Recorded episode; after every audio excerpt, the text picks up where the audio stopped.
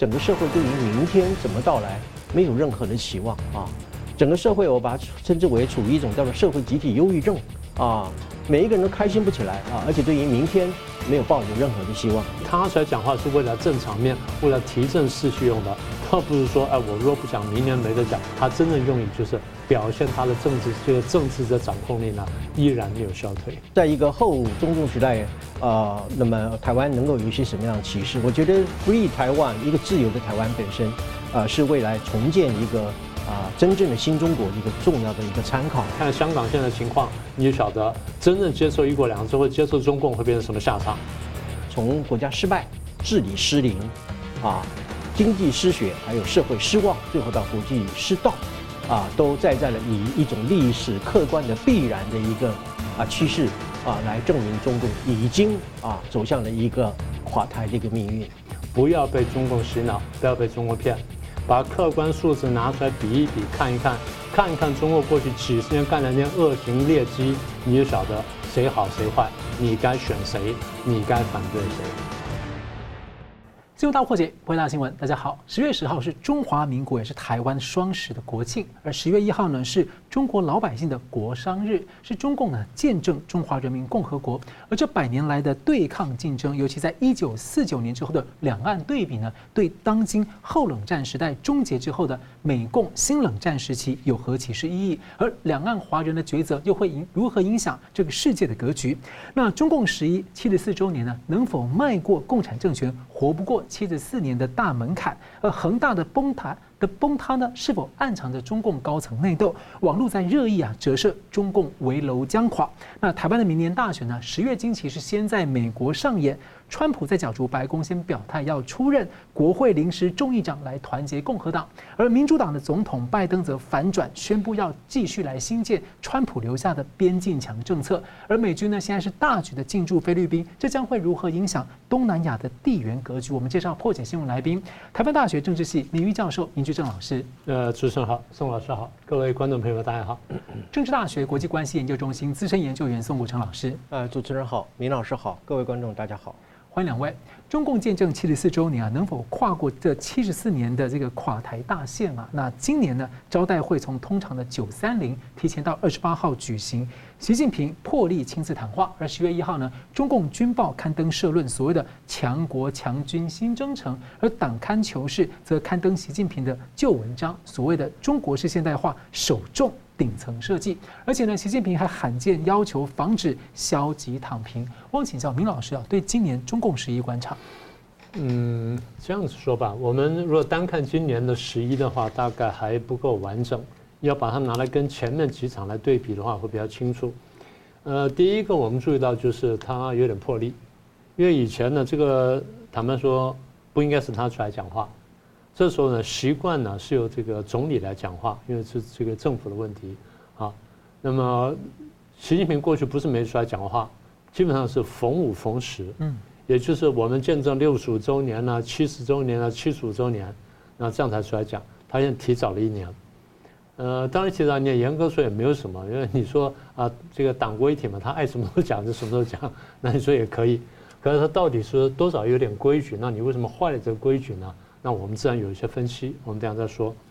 所以我刚刚意就是，光看今年的讲话可能不够完整，我们得对比前几年哈，才会比较清楚。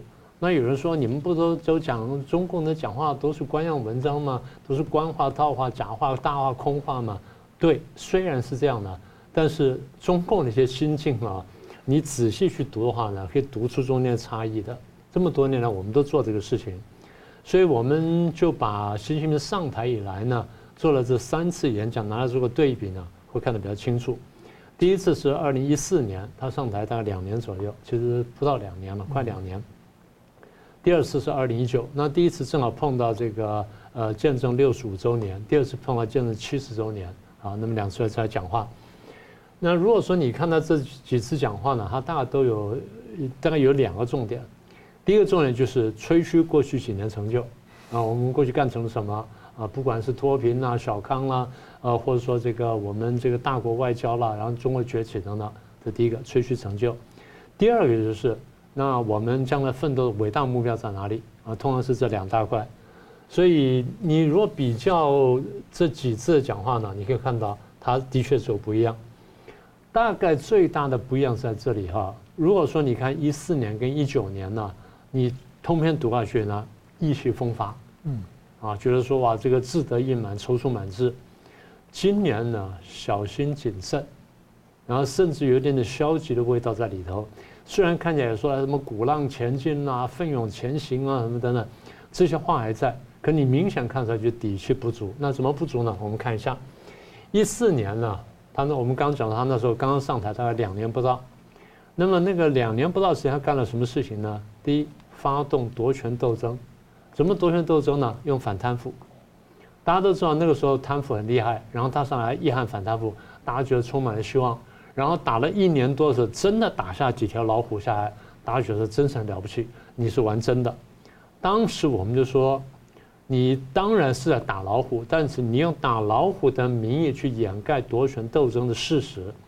当然，权力不在你手上，你要有一番作为，你要夺权，我们也可以理解。但是问题是你如果只是为了夺权而反贪腐，不是真正为了反贪腐而反贪腐的话，那你后面是没完的啊！所以这第一块我们注意到了。好了，那在这情况下，他反贪腐反了一年多，的确是有成效。这时候出来讲话呢，哎，那觉得说这个姿态昂扬。他说了一些什么呢？我们人民共和国的航船正在破浪前进啊！我们比历史上任何时期。都更接近中华民族伟大复兴的目标，不简单吧？讲得很好，好。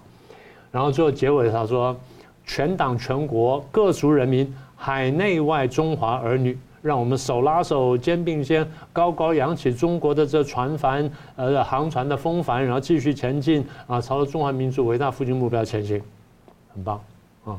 所以我常讲说，中共的作文呢，那比赛呢都是很厉害的，但你如果看它内容呢，那就。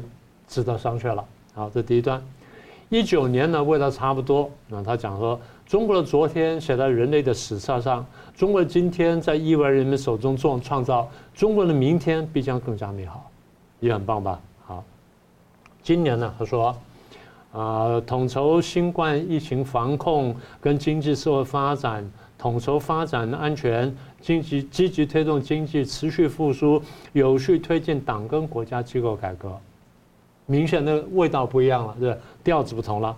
为什么这样讲呢？他晓得疫情没有消失，很多人二阳三阳不断的再来。然后现在呢，讲九月初的时候，那个疾管疾控中心讲，现在这个医院里面得流感类流感的，但五分之一呢是新冠肺炎。哇，百分之十九点八三好像是这样子，五分之一，那表示又回来了嘛。然后又说啊，有效应对局部地区洪涝灾害。你不要忘记，为了救个雄安新区，就把卫戍部队给淹掉了。那老百姓那些几十万人的身家性命还没算在里头呢。然后他说，人民生活继续改善，社会大局保持稳定。你去算算看，失业率的攀升，消费的下降，然后人民躺平，然后官僚也躺平，你敢说这个话吗？到最后说一句实话，他说，国际环境呢发生深刻变化，面临很多风险挑战，脚底下路不是一马平川。这句话是对的，你讲的很保守了，哎，非常保守。那么问题是，为什么国际环境发生深刻变化？那么你在这当中有没有责任？你扮演了什么角色？你要不要检讨？要不要说出来？这个他有避讳了。所以我们说他今天讲话呢，他对于自己也好，对于党国前途忧心忡忡的，明显看出来。好，那有问题是，既然这样，为什么出来讲话？就是因为才要出来讲话。当然有人调侃说。他怕明年没得讲，啊，就你刚刚说的嘛，七四年魔咒嘛，啊，怕明年没得讲。我倒不是这样说的，我是说他要出来呢，要把那气焰压住，因为如果任由这种气焰往下走的话，他觉得说那那士气会跌得非常惨，所以说我要鼓气。因为武汉肺炎，那当然不是我搞出来的，但是呢，我的严格清零风控。然后我们的疫苗不行，这疫苗防控不力，呃，这疫情防控不力，这我难辞其咎，这我是自信流说的。然后就严格清零封控啊，伤害了经济，这点我慢慢我也看懂了。再来呢，因为经济下滑，这导致失业那非常惨重，那社会上民怨这个民怨沸腾，然后老百姓躺平的躺平，然后反抗的反抗，白纸革命的白纸革命，我心中是有数的。好，这是内部的问题啊，这才一块而已。再来就是我跟美国的贸易战现在越打越激烈，越打越惨。不但贸易战打惨了，美中关系打坏了，香港残破了，台湾更加亲美了，国际孤立了，所有这东西呢，好像我都有很大的责任。所以这个东西如果交给李强来讲的话，他一定讲不清楚的。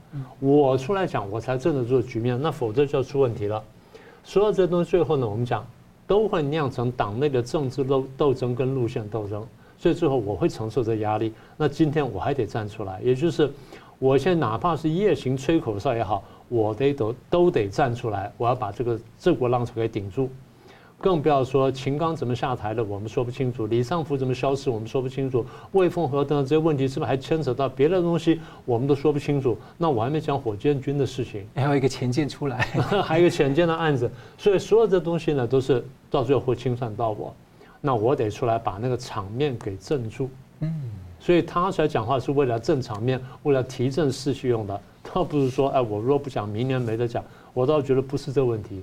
真正问题就是，他觉得现在在走下坡，我得出来帮大家打打气，而且让大家觉得其实我还是很强的。他真正用意就是表现他的政治这个政治的掌控力呢，依然没有消退。嗯，感谢。我们这边看到，一九八九年起呢，东欧剧变啊，到一九九一年苏共崩塌解体，当时其实没有多少的国际专家预料到这会发生。而时任的俄罗斯总统叶尔钦呢，事后就认为说，天灭苏共啊是必然的。那不过呢，其实呢，时任中华民国的总统蒋中正早就料到了。他在传出呢，在一九七二年他接见韩国前总理丁一权的时候，他就断言欧洲的共产国家会在一九九零这一年解体，就是这一年，而且中共会再晚一步。那这几年其实不少智库跟学者啊都已经在讨论要如何因应中共解体的变局啊，经济等等各方面的。所以我想请教宋老师，你怎么看这个问题？嗯。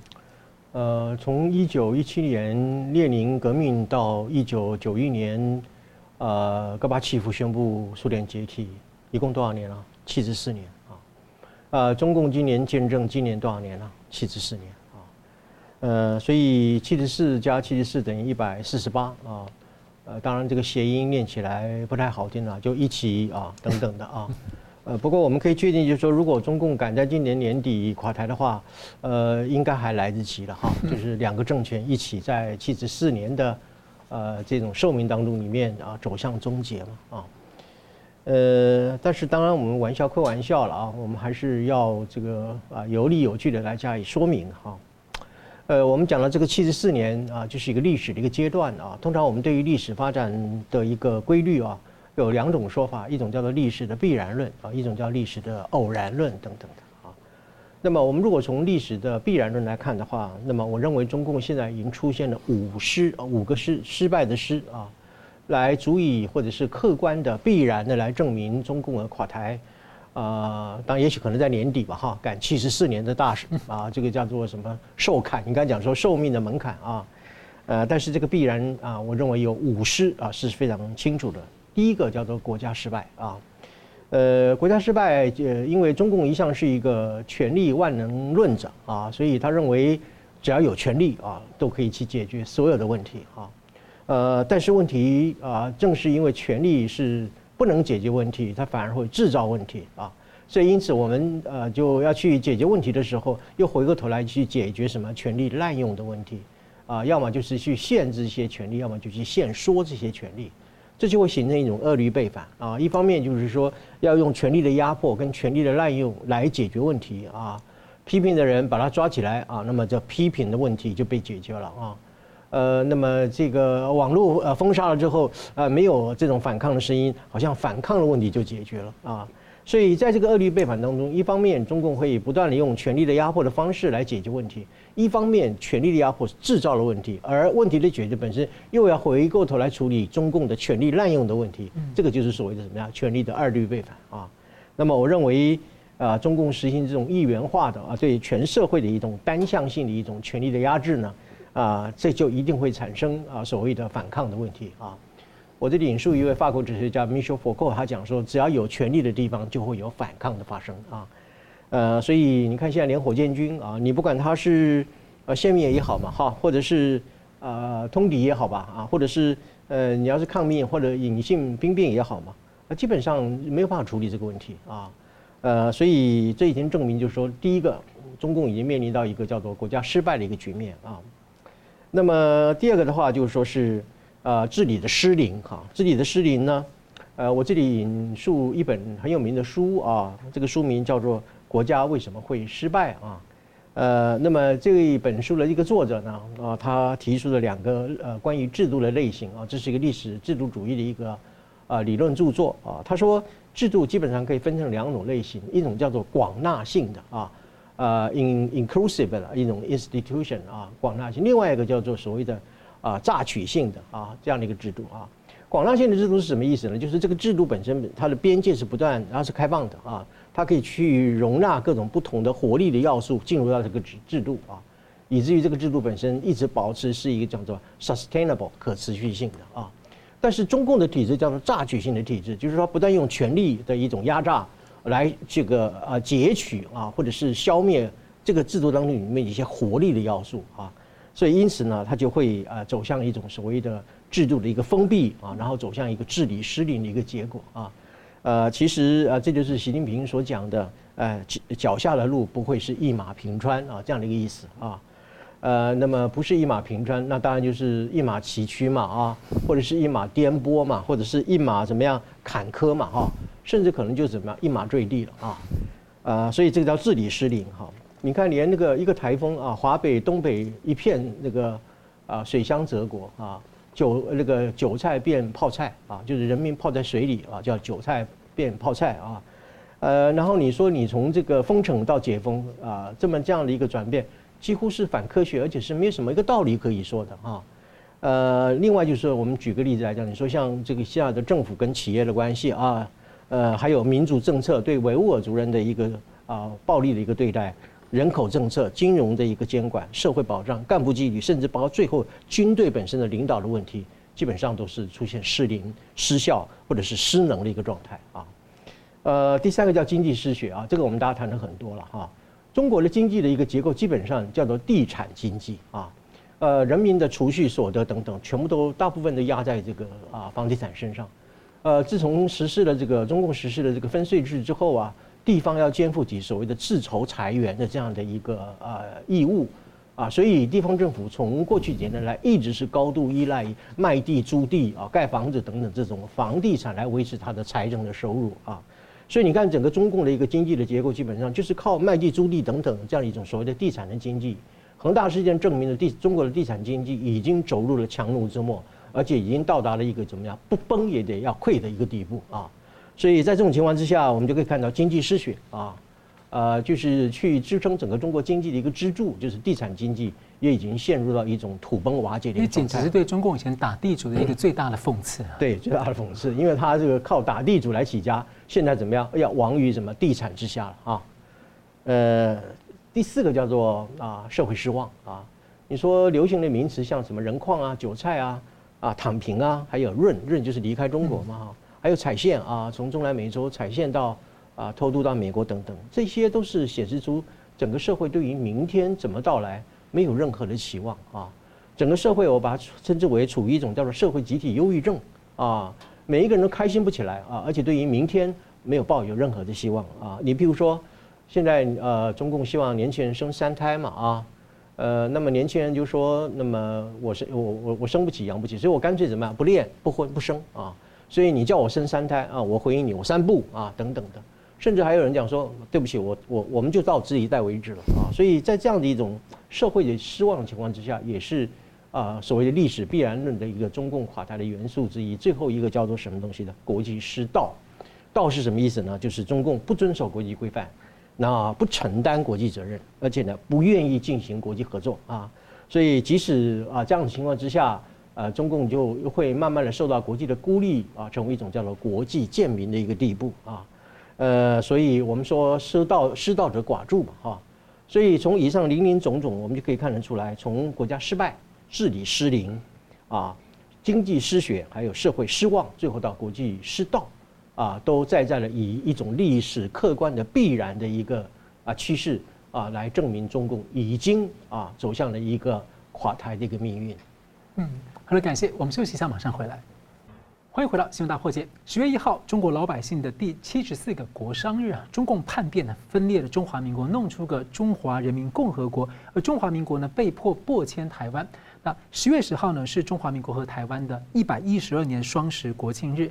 中共从一九二一年建党和中华民国和台湾之间的对抗和竞争，直到现在，那历经二次大战，历经一九四六年的铁幕演说揭开冷战，历经一九九一年美苏冷战终结，呃，历经到如今呢，美国政府呢近年宣告后冷战时代结束，和中共展开一个激烈竞争，来建构一个新时代的国际秩序。所以我想请教两位啊，就是说先请教宋老师，一九四九年起啊，特别是这段时间，您觉得说中华民国跟这个中共啊七十四年来的对抗啊，对于今天有什么样的时代启示？嗯。呃，首先我又要称赞你一下啊！为什么你终于找到了一个深获我心的一个题目？呃，这样子吧哈，我们说我我记得我小时候国国小一年级啊，老师出了一个作文题目，就是假如我是一朵云啊，呃，好不好？我们另外再说啊。呃，我们现在讲说文艺青年嘛哈，我从小我叫做文艺幼年哈，呃，从小文笔都非常好啊。呃，结果后来发下来的时候啊，给了一个零蛋啊，零分啊，我非常讶异，我就跟老师抗议。他说：“你在这个文章的最后，你怎么没有做出这样的一个结论呢？我们要怎么样啊？我们要反攻大陆，解救大陆同胞等等的，你没写这个，零分啊，不给你啊。”吃了这么一个重大的教训之后，在第二篇的时候啊，叫做啊《春季远足记》啊。呃，远足，我们到很多地方去玩啊，吃便当啊，然后野餐等等。最后我就加了一句，我说我们一定要怎么样反攻大陆，解救。我加了一句水深火热之中的大陆同胞啊，复兴中华的文化啊等等的。结果我就得了一百分啊啊！反攻大陆这个事这个四个字呢，本身有没有在你的作文里面当入一个结尾呢？呃，是你能不能得分一个重要的因素啊。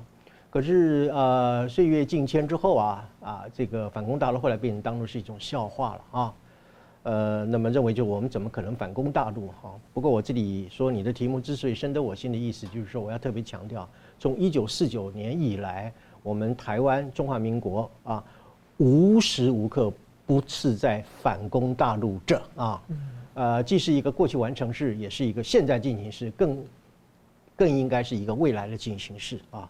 我们除了在军事领域没有反攻之外，我们在所有的领域，我们都一直在反攻大陆啊。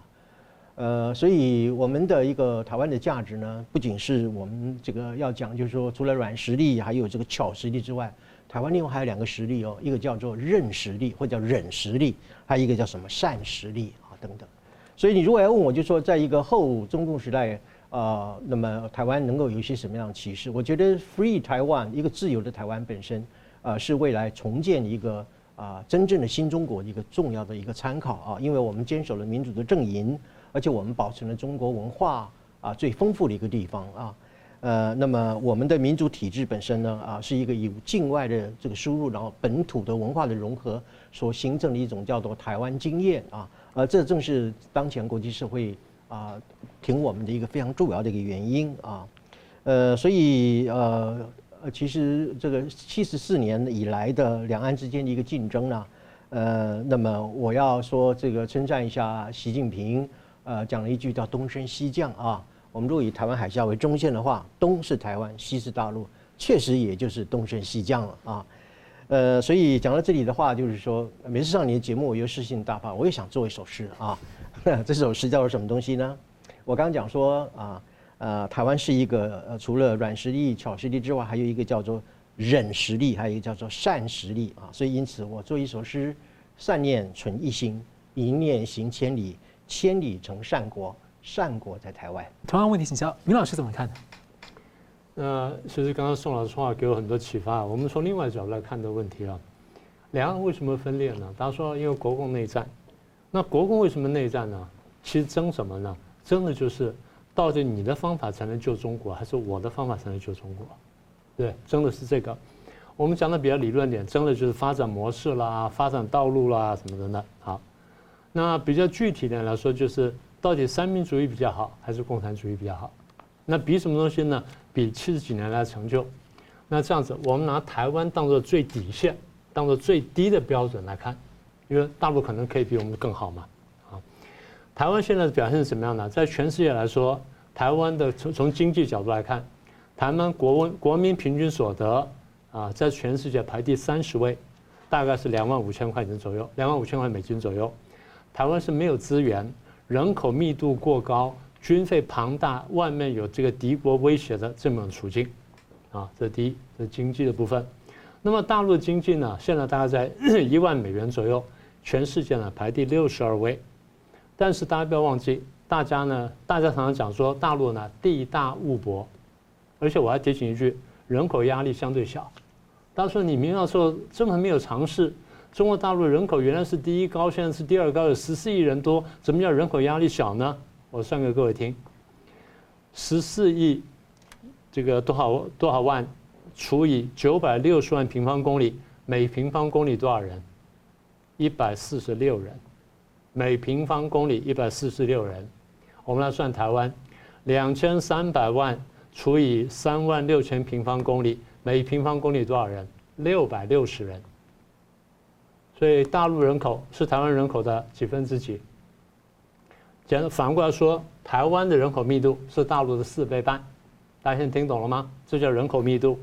那么也就是说，用三万六千平方公里养活两千三百万人，相当于大陆用九百六十万平方公里养活六十三亿人，这样才叫相当。嗯，这样才叫相当，这才叫人口密度相当，这才叫人口压力相当。所以大陆人口的压力是台湾的四点五分之一。大家现在慢慢明白了，但这是不是我要讲的重点？我讲的重点是，如果台湾这么低的成就，我们搞了这么几十年，国民平均所得才两万五千块钱，拿着两万五千两万五千块美元乘以十四亿人，会得到多少钱？我算过，美国的一点八倍。哦，美国的一点八倍，也就是说，大陆的每一个人十四亿人，他的平均国民所得跟台湾一模一样的话，走三民主义道路一模一样结果的话，那么大陆的全全部的这 GDP 呢，是美国一点八倍。如果中国大陆的经济是美国一点八倍，请问各位，这个经济体是世界第几强？那第一强，第一强国，嗯，第一强国啊，这是经济的部分，社会的部分。我们常常这个听到很多台在抱怨说，台湾一个鬼岛啦，这也不行啊，那也不行啊。对，台湾很多缺点，但台湾呢，基本上社会多元化，有普遍的自由。嗯，自由表现在什么地方呢？第一，我们有密工的自由，找到工作自由；第二，有迁居的自由。第三，有随时随地买卖的自由，但这更重要就是我们有言论自由、出版自由跟网络自由，而这些东西在大陆上大部分是没有的。除了这之外，我们有结社的自由，有结会集会的自由，有游行自由，有罢工的自由，有陈抗的自由，这些自由大陆上基本上是没有的。我们的族群关系呢相对融洽，我们贫富差距全球是非常非常小的。台湾基本上没有阶级对立，没有阶级观念，这东西大陆上。基本上是没有的。更重要一点就是，我们有多元的信仰跟信教的自由。这第二，社会的成就。第三，在政治方面，台湾什么成就？大家说啊，台湾政治一塌糊涂啊，乌烟瘴气啊，什么的。对，但是台湾呢，很不容易的有多党竞争。第二，我们有开放的选举，从中央到地方，我们有层层层层选举。我们经常讲一句话：不服气，不服气就选嘛，选赢你要干嘛？对，我们常常这样讲啊。我们的选举呢，有很多不太公平的地方，有很多需要改进的地方。但第一，我们基本定期；第二，我们公开；第三，我们相对公平。而更重要一点就是，小党的候选人可以无所畏惧地反对大党的候选人，这个在很多国家是做不到的。好，这政治上的第三点。政治上第四点就是，我们对政府是有监督能力的。第一，我们三权五五权分立；第二，我们有反对党；第三，有舆论。不管你喜欢不喜欢，它就有这些监督。但对比中国大陆呢，它是一党独裁，甚至一人独裁。好，那再来呢？我们对官员，我们可以弹劾，可以罢免。更重要就是我们政党可以轮替。所以这些现象，这些经济社会政治成就，你说没什么了不起，是没什么了不起。全世界两百个国家，台湾大概排前三十名，没有问题，对不对？但是大家不要忘记，这些呢，都是第二次大战以前台湾是没有的。第二次大战以后，台湾才慢慢弄出来的。而且我刚刚说过，在全世界一百七八十个第三世界国家当中，或者说半开发国家当中，台湾名列前茅。啊，那我们这样问了：如果大家觉得台湾成就没什么了不起，一天到晚这边骂说鬼岛这鬼岛那的话，那如果台湾标准这么低，中国大陆真的做到了这么低的标准，大家对中国人有什么感觉？每个人平均国民所得两万五千块钱，然后社会上有各种各样的自由，政治上你可以去骂官员，可以去陈抗，可以选举，可以罢免，可以干什么？你觉得这时候中国的人民自我感觉会如何？十四亿人，你觉得感觉如何？然后不但中国人民这样感觉，你觉得周边国家会怎么看中国？那如果周边国家这样看完之后，你觉得国际社会会怎么看这个中国？我再提醒各位啊。当中国十四亿人，国民平均所得都两万五千美元的时候，它的国民总这个总总所总所得呢，是美国的一点八倍。那请问各位，这个时候中国它的国际地位如何？它是国际第几强国？这是不是才是真正的中国梦、强国梦跟民族复兴？是不是这样子？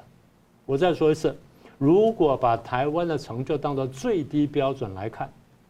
因为我们常讲说中国更了不起啊，地大物博，有各种好优优良的条件啊，文化等等啊。你若是把把三民主义搬到大陆去，搞了七十四年，搞出台湾的最低标准出来的话，你是世界的第一强国了。嗯，所以走到这里，大家觉得是三民主义比较好呢，还是共产主义比较好？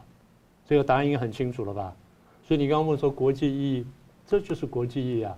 所以国际为什么中国人来帮助帮助台湾，帮助中华民国？因为看见我们的成就，也看见我们的重要性嘛。那所以说到这里，如果说共产主义不及三民主义的话，那我们就要推出一个很简单结论：共产主义不足不及三民主义之外，中共走错路嘛，选错了路嘛，害了中华民族嘛，这不就很简单吗？好，那还有一句话。那如果说中共的成就这么糟糕，然后比不上台湾，就是今天他这边大肆大放厥词，这边攻击台湾的时候，台湾有这么多含着泪去接受了他的宣传，全球这么多华人含着泪接受他的宣传，然后觉得说中共成就了不起，中华民族复兴了。大家想想看，如果把台湾的经验放大两百多倍，放到大陆上去，你觉得这是不是才是真正的中国的成就？这才是真正叫民族复兴。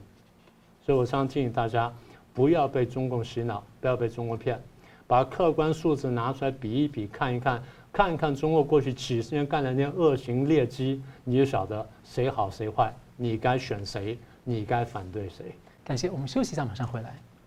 大家好，今天要和乐听众呢分享一项工商服务讯息。周遭呢可能有许多的长辈有听力退化、重听等症状，所以呢沟通是更加辛苦啊。那影响的呢社交和家庭的互动，那可能会逐渐的自我封闭，长辈不愿意走出门，减损身心健康。那有时候呢看电视声音是开很大，邻居呢也会抱怨。那重听者呢，其实呢很多人呢曾经花费许多的钱来佩戴昂贵的助听器，不过在嘈杂的社交环境呢，这噪音呢会让佩戴者。戴不住，而且呢，恐怕还会让耳朵担心会受到二次的伤害。上市公司。讯应光电的董事长赖嘉德先生呢，因为自己中壮年的重听啊，成为听障者之后，他把自己的经历和痛苦当做一项使命来带领团队设计开发欧克辅听器，在吵杂的环境下能够戴得住、听得清楚，而且分离式的接收器呢，就像一只可以延伸拉长的耳朵，不容易有回授杂音。看电视呢，不再需要把声音开得很大。操作简单易学，内建 TI 晶片，一个按键就能够启动 AI 人工智慧来降低噪音，让人声语音更加的清晰。像餐厅聚餐、逛街市场买菜闲聊、公司会议谈生意都 OK。欧克辅听器还支援连接手机、Line 和电话不漏接，聊天也不再用像是大声功的比赛，能够帮助听障者重返社交场合，找回完整的生活乐趣。欧克好声音，价格亲民、实惠的通用型辅听器，它不需要经过医师或者听力专家的评估就能够使用。您可以拍摄画面上的 QR code 来浏览欧克的官网，能够看到全台湾各地的现场体验店。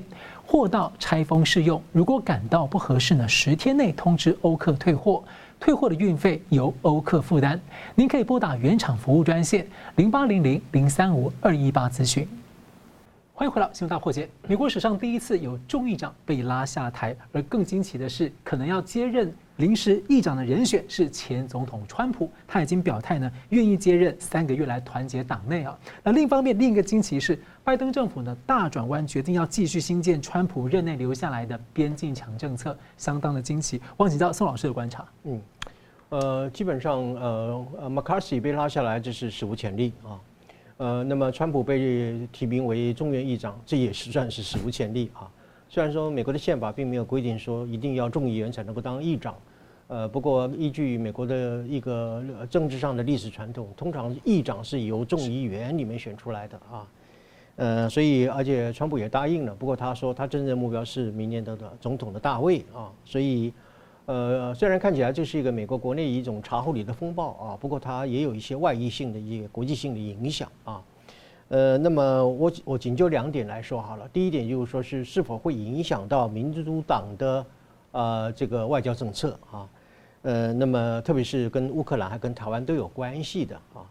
呃，那么我认为这个这一次呢是共和党啊，他在众议院里面占了一个即便是微弱的优势，也是个优势的情况之下，我觉得他是对民主党进行一个非常强烈的反扑啊。呃，那么这个反扑，我觉得有两个议题是值得我们重视的，一个就是说，呃，过去我始终认为啊，这个拜登的政府一直有一种对于中共的认识，呃，虽然有相当程度的认识，我但是我认为对于中共本质认识还是不够彻底的啊。呃，依然还抱着就是说，中共是可以被教化的，可以沟通的啊，然后可以协调的，呃，希望一直是存在的，也希望能改变中共啊。所以我过去就把拜登的这个对中政策，用这个叫做慢死啊、锁活、锁喉啊啊，还有就是啊诱战的这样的一种方式去啊这个定义它啊。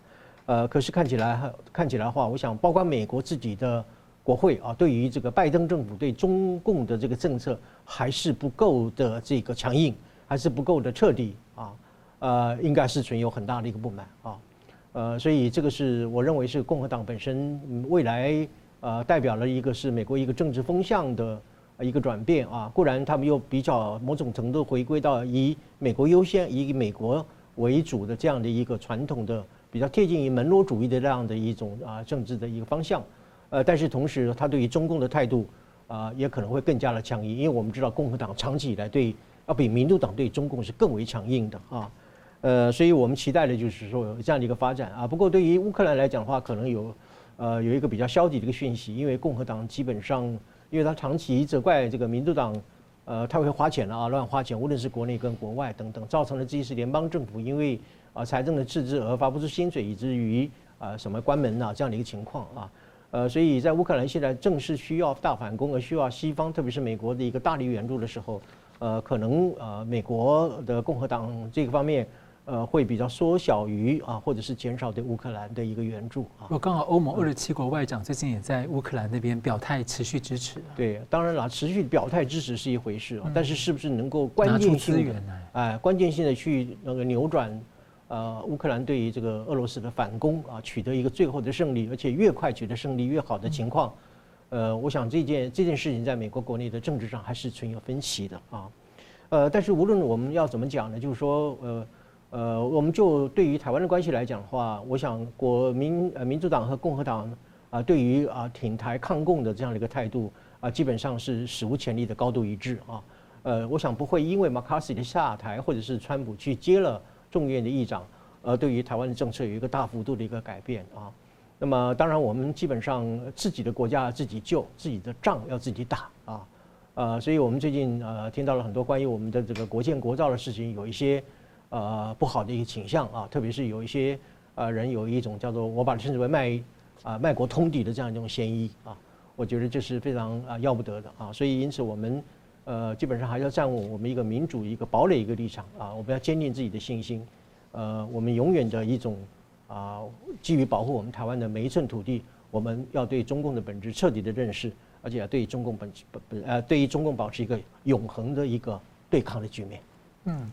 而且我们今天看到呢，二战时期的美国五星上将麦克阿瑟啊，他曾经在国会呢力驳弃台论，他说失去台湾呢就失去了太平洋了。哎他认为呢，美国的对中政策错误，姑息共产祸患呢，未来几代人甚至百年都要为此付出沉重的代价。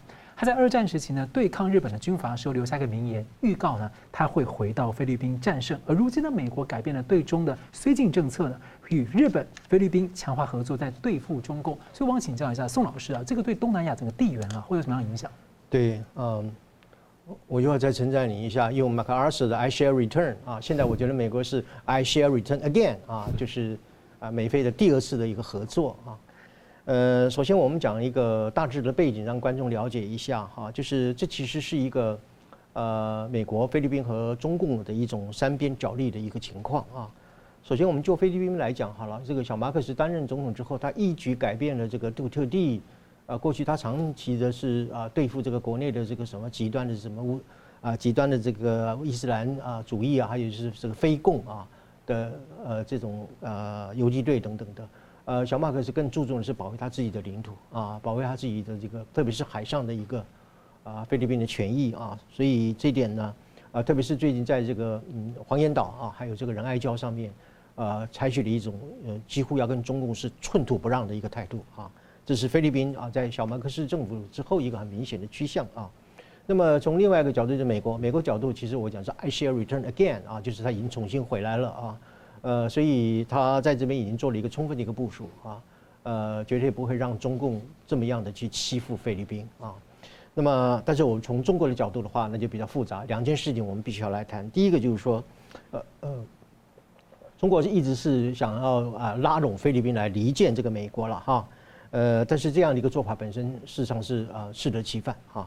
另外更为重要的就是说是啊，我们要提出来就是啊，中共一直在推动一个叫做南海行为准则啊，呃，推了很多年也没有个具体的结果。然后最近的王毅讲说，要未来的三年啊，我们要把啊提出了这个南海行为准则。注意哦，南海行为准则是由中共所主导的，意图去颠覆和推翻国际海牙法院对于中共的南海主权。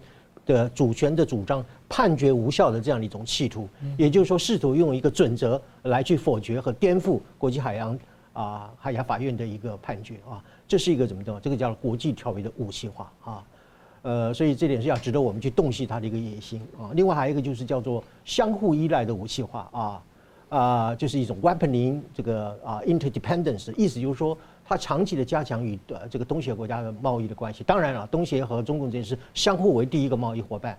可是中共经常用这种所谓的贸易的相互依赖来作为一种武器来威胁这些东协国家啊，呃，所以这个南海行为准则，我估计是不会受到国际社会的接受的啊。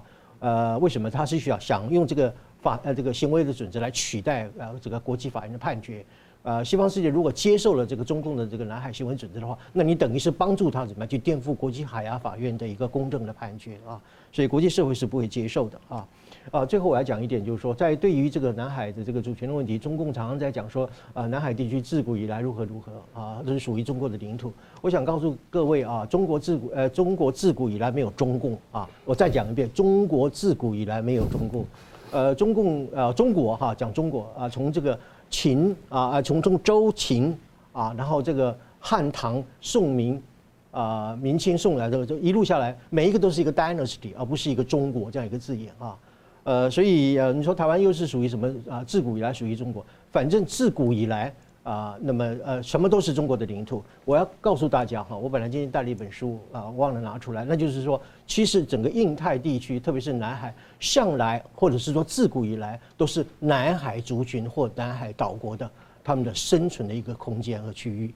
啊，呃，从秦朝啊，秦朝那时候还没有中共啊，从秦朝以来啊，那么菲律宾、越南还有这些印尼这些国家。在南海地区，黄岩岛也好，仁爱礁也好，都是他们传统的一个捕鱼的一个叫渔场啊。人家在那边已经捕了几千年了啊。所以你要严格来讲的话，我要反驳，就是说，自古以来南海地区都是属于怎么样？属于这一些南海的渔民的领土，或者是渔民生计的一个场域啊，而绝对不是像你中中共所讲的什么自古以来啊，什么都是你的领土啊。呃，那么我们特别注意，就是最近有一个趋势啊，最近发生一个趋势，就是在我们称之为叫第二托马斯浅滩啊，中共把它叫做仁爱礁啊。呃，那么菲律宾啊，因为过去有一个叫呃，他们有一个叫海德雷的这个战舰搁浅在那个地方，呃，可是这个菲律宾并没有把它拖回来，继续维持一个服役的状态，因此要定期要进行这个运输和运补的工作。然后中共长期以来就是用这个船队或者海警队把它围堵起来，这一次。菲律宾突破了它这个中共的围堵，成功的达成了一个补给的任务啊等等的啊，呃，所以在这种情况之下，就是说。呃，我认为未来的情况有几个值得我们注意的，就是说这个中菲两国在南海的这种我们姑且叫主权的争议呢，呃，绝对不是一个中菲两国的一个双边的战争，啊、那么一旦触发了战争之后，它是一个怎么多打一的一个情况啊，呃，所以我认为菲律宾小马可是很聪明的啊，现在一直要试图用一种小东什么东西呢，叫做大国卷入政策啊，我就是啊不但去所谓的这个造制造问题，然后引进大国的力量来卷入，包括东协国家等等的哈。所以这个不是一个中非之间啊，你中国不要以为说啊，你就是一个欺负一个啊弱小的一个菲律菲律宾啊，现在已经是啊多国本身要来共同对付你，所以我要问你一句话：Are you ready？你是不是已经准备好了来对付多国对你的抵抗啊？呃，所以呃，我基本上就要讲说，呃，关键之处啊，未来的一个发展呢，就在于就是说中共是否懂得啊，作为一种妥协和收敛啊。如果说呃，老是你先挑衅人家，然后你不准人家来挑衅你，一样这样的一种蛮横霸道一个态度的话，那么南海地区极有可能成为印太地区，甚至比台海危机更为提早的一个叫做火药库的地区。而且很有意思，因为菲律宾紧贴着台湾，所以美菲的联盟其实最大的受益安全的其实也是台湾嘛。对，它当然是主要是针对于，其实包括整个来讲，对于中共在这个地区本身的所有的地缘政治的扩张嘛，啊。一边是南海，一边是台海，对，反正它就是东海、台湾海峡、南海全部都它的嘛，啊，而且它画一个地图就把它画进去了嘛，啊，这个叫做二十一世纪的圈地运动，因为我们知道在过去欧洲啊有一个叫做啊，那个是在圈农地啊，呃，那么中共在圈海洋啊，圈圈这个海地啊，呃等等，所以全世界最大的一个笑话就是说，一个国家本身的领土啊，呃，可以用画地图的比赛啊，全国举行地画地图比赛。那么冠军的话就是把所有的土地都画进来，啊，东海、西海、南海，什么南海啊南什么南群岛、西这个西沙群岛，所有的这个群岛等等的，啊，注意啊，联合国的那个海洋法院讲了说，这些东西都不是叫岛，他们叫 shore，叫它礁啊，是原始不适合居住的一个啊礁岩啊啊，英文叫 rock 或者是叫 s h o w 啊，就是浅滩的一个意思啊，呃，可是中共呢，它透过人为的力量加以这个啊扩张啊。呃，填海造陆，然后新建这个军呃军事的一个基地等等。如果这个不叫做啊地缘政治的扩张，那什么才叫地缘政治的扩张呢？所以看起来变成是美菲这边其实离那边很近，中共离那么远，中共应该很担心那些人工军事岛会被打掉，会不会被占领？呃，如果南海发生战争的话，我想美国第一个目标就是把所有已经被军事化的一个所谓南海的岛礁，中共所这个人为扩建的一些岛礁，应该是一举歼灭吧。嗯，我们现在看回到中国这边啊，就是经过了几年的谣言跟震荡啊，中国最大的房产集团是最大的债务集团啊。恒大应该啊，中共最大债务了啊。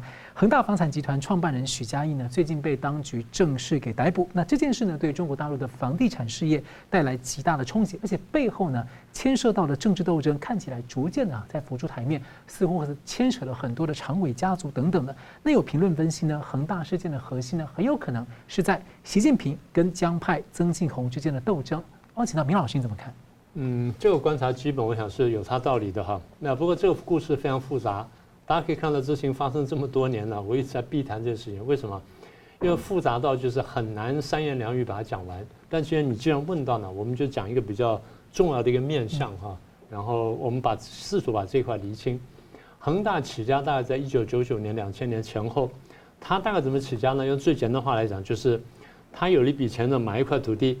拿这块土地再去贷款，然后贷款贷了款之后拿来再卖土地再贷款，所以不断的买土地贷款、买土地贷款、买土地贷款这样玩下去。好，那这是第一个部分。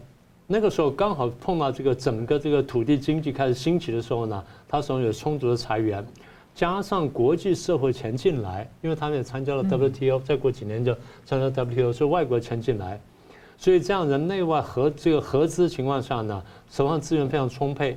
然后中共手上的那个外汇存底非常多，也鼓励大家去大花钱。好，那花钱是怎么办呢？恒大就趁着这事情呢一举而上，他去搞多角经营。除了搞他的恒大这个房地产之外，他从这个深圳附近起家的，搞房地产之外呢，他去搞媒体，然后搞电动车，搞俱乐部，搞歌舞团，还搞这个足球。那这些都算了，我觉得他最大的危险就是他去玩金融游戏。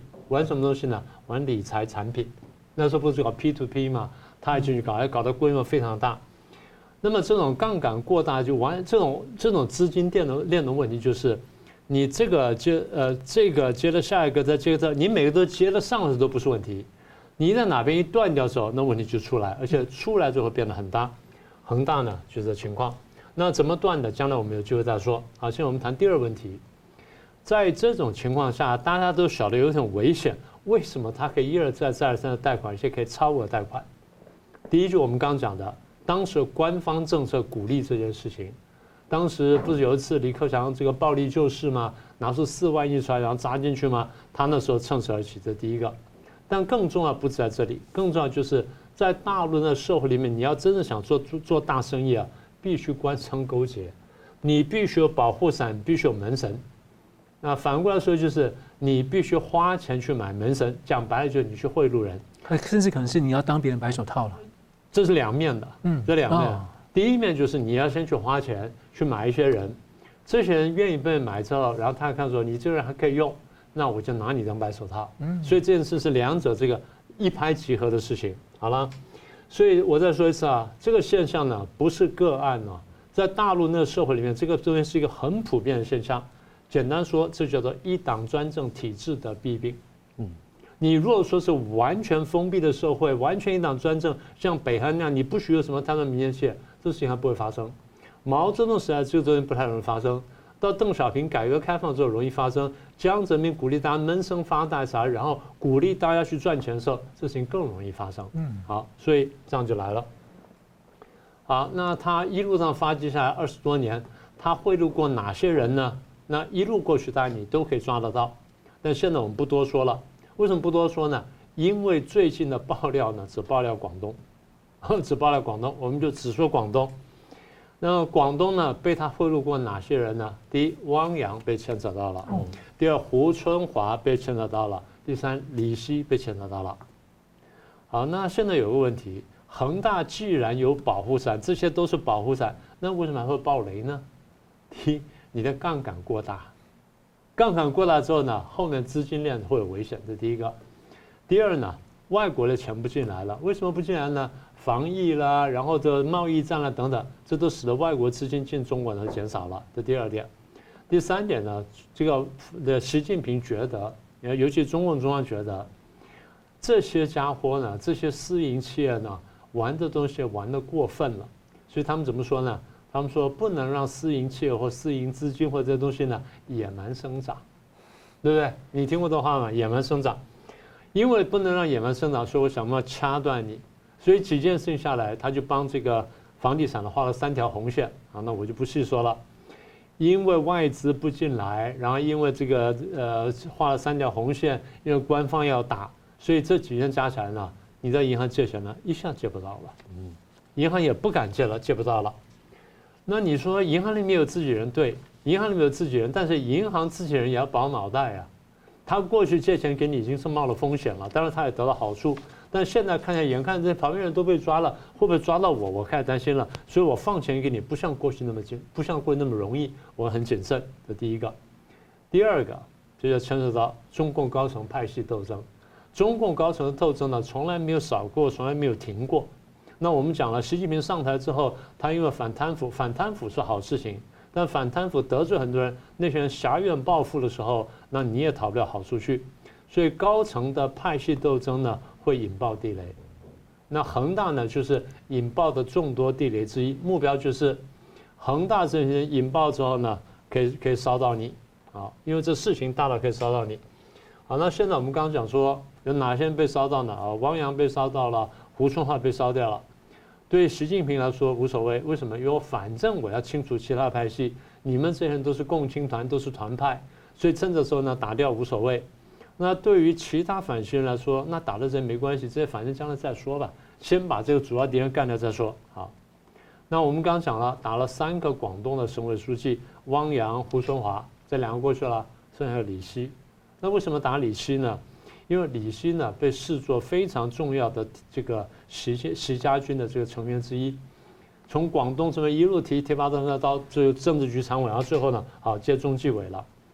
中纪委是负负责去清查别人、去整肃别人的。现在你要把中纪委拉出来的话，那就等于是火烧习近平了，所以故事这样串出来的。好，那现在剩下一个问题，谁敢斗争习近平？谁会要斗争习近平？我们会跟大家讲过，习近平反贪腐以来，造就了四批反对他的人。第一批呢是这江泽派系的，第二批呢是中央到地方的贪官，第三是经商的太子党、太孙党，第四是这军方的人士。然后，军方现在被整得很惨，然后太子党呢也被整了一些。江派呢，你刚刚讲说曾庆红还是活跃，所以现在看起来呢，曾庆红出手的机会比较大。那你说曾庆红出手机会比较大，哎，可是曾庆红不是也是恒大的门神吗？对，曾庆红曾经是恒大门神。所以习近平去整恒大的时候呢，习近平的想法之一就是我可以整得很曾庆红。那为什么曾庆红是习这个习这个恒大的门神之一呢？我们用最简单的话讲，许家印跟两个人很熟，这两个人都姓曾，第一个叫曾伟，第二个叫曾庆怀。曾伟是曾庆红的儿子，曾庆怀是曾庆红的弟弟。嗯，他们跟他们关系非常密切，细节我们将来有机会再说。所以这样大家慢慢看明白这个故事了吧？那为什么这一早就有人讲恒大其实是习江斗争的一个金融版，或者说一个房地产版，就这个意思。但其实什么呢？中共高层的政治斗争从来没有停过，他们借各种戏目、各种场景，然后发动各种斗争，目的是把政局斗、把政敌斗掉。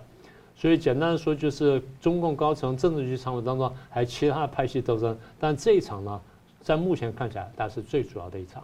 但其实折射这个中国共产党一个庞大的一个庞氏骗局里面的斗争。对的，对的，嗯，是这样。又骗又斗。对。好了，节目最后呢，我们用一分钟来总结今天的讨论了。先请明老师。好，那我们刚刚讲说，这个习近平今年的十月一号讲话呢，底气不足，因为他自己知道呢内外交困，但是又不能不出来压阵呢，所以出来讲讲话。这第一个。第二，两个人的对比，我们刚刚很清楚了。我们用最简单的算法告诉各位，三民主义呢比共产主义好。所以我现在提醒台湾的跟全世界的亲共的人。你们如仔细想想看，你们现在觉得说中国崛起了，但如果说把台湾这种经验跟成就投射到大陆去，而不是被大陆所吹嘘的话，你觉得中国表现会不会好得多，而且强得多？这才叫做真正的中国梦、强国梦。中共式的统一是骗出来，是吹嘘出来的。你要不相信，你看香港现在的情况，你就晓得真正接受一国两制或接受中共会变成什么下场。第三，恒大的问题，你刚刚说的不错，这就是我准备讲的。恒大本身就是一个庞氏骗局，事实上不只是恒大本身是庞氏骗局，什么碧桂园、花样年、其他房地产，甚至整个中共的这经济发展都是一个庞氏骗局，大家得看懂。所以我再说一次，希望全世界亲共的这些或者被中共迷惑的华人头脑清楚，不要再被骗下去了。宋老师，嗯，好的，今天我们呃谈到了中共的五个失啊，失败的失。啊，来历史必然的客观的来证明，啊，通过这个国家失败、治理失灵，然后经济失血、社会失望和国际失道这五个失，啊，历史的会必然的啊，把中共带上一个垮台一个地步啊，呃，这就成这就是如习近平所讲的啊，地下呃地面不是一马平川嘛哈，啊，那当然它的结果就是一马崎岖或者一马坎坷，最后是一马一马坠地啊。那么第二个就是说，在中共垮台之后啊，一个后中共时代的一个新中国的可能的想象，当然就是台湾的一个民主经验和民主的典范，必然要作为一个新的自由的新中国的一个参考的框架啊。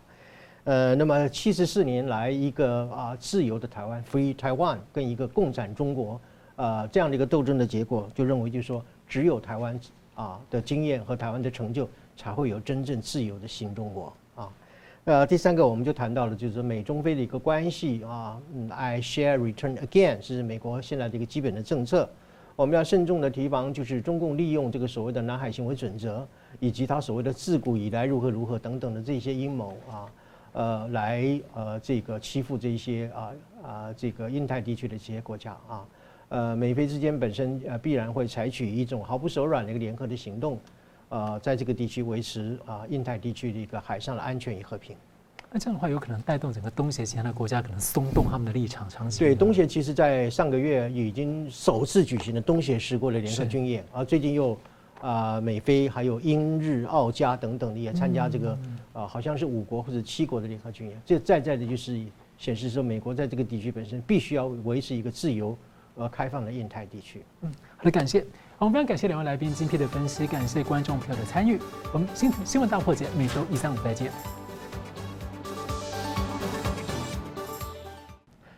如果您喜欢我们的节目呢，请留言、按赞、订阅、分享，并开启小铃铛。那么，感谢各位呢长期对我们的支持。新闻大破解团队呢将持续为您制作更优质的节目。